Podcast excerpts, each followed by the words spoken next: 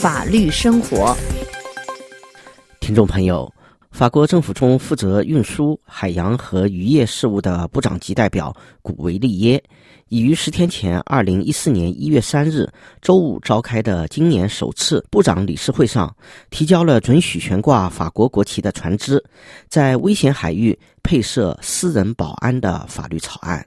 就古维利耶部长在二零一四年新年伊始之际所提交的这一法律草案，本台法语部记者采访了曾受命于联合国负责调查索马里沿岸海盗问题的法国前文化部长雅克朗。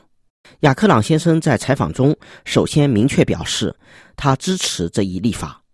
雅克朗先生说。Oui, c'est une des propositions qui figurait dans le rapport que j'avais présenté au Conseil de sécurité. 对，这是我向联合国安理会提交报告中的建议之一。安理会就此进行了表决，一致通过了一项决议，这是一个好消息。法国政府通过古维利耶部长和埃罗总理所做的决定，将有助于改善海洋安全。La décision prise par le gouvernement français, par Frédéric Cuvillier et le Premier ministre permettra d'améliorer la sécurité maritime. Les attaques euh, au large de la côte de la Somalie euh, se perpétuent, néanmoins elles ont diminué. 索马里沿岸的海盗袭击仍有发生，然而袭击次数减少了。应该指出，这要归功于参加亚特兰特行动的欧盟舰队，还有国际海事组织的建议措施，以及有时会出现船只上的公权力量。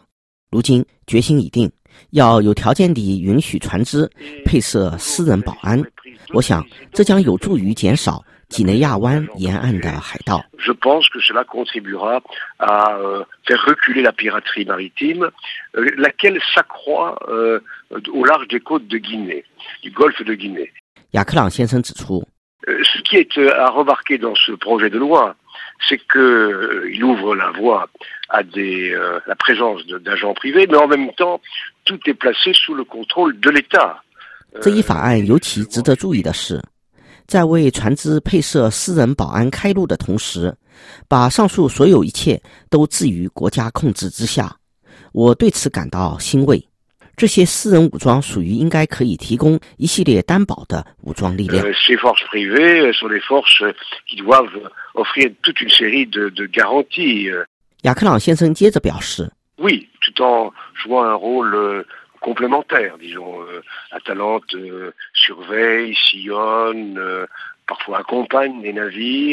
对，这将起到补充作用。事实证明，亚特兰特行动警戒、巡视，有时还伴随船只，预防可能发生被海盗劫持的情况。而私人保安则将有助于相关船只在合法自卫情况下更好地获得保护。这也就是说，海洋安全不应有意，恰恰相反，而是应遵守法律和国际法。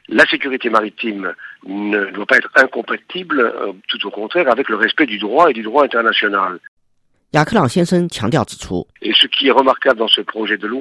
这一法案的出色之处在于，法律得到全面的尊重。船东和保安人员需要提供一系列的担保，并接受行政单位和司法部门的控制。这不是雇佣兵地位。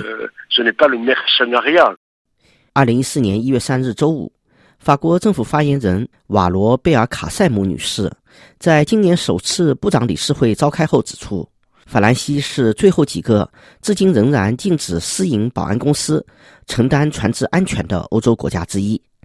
据介绍，未来在这一防御海盗的新法通过实施后，不仅可以稳固法国海洋运输安全，而且还可以为法国创造数百个专业工作岗位。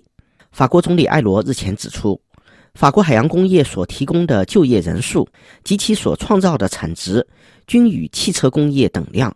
然而，海盗已成为威胁国际海运贸易和供应的重大安全隐患。只有确保海上运输安全，才可以巩固法国的海洋工业。听众朋友，以上是法律生活。法国推出防御海盗的新法案，由尼古拉编播。感谢 Fabrice 的技术合作，谢谢您的收听。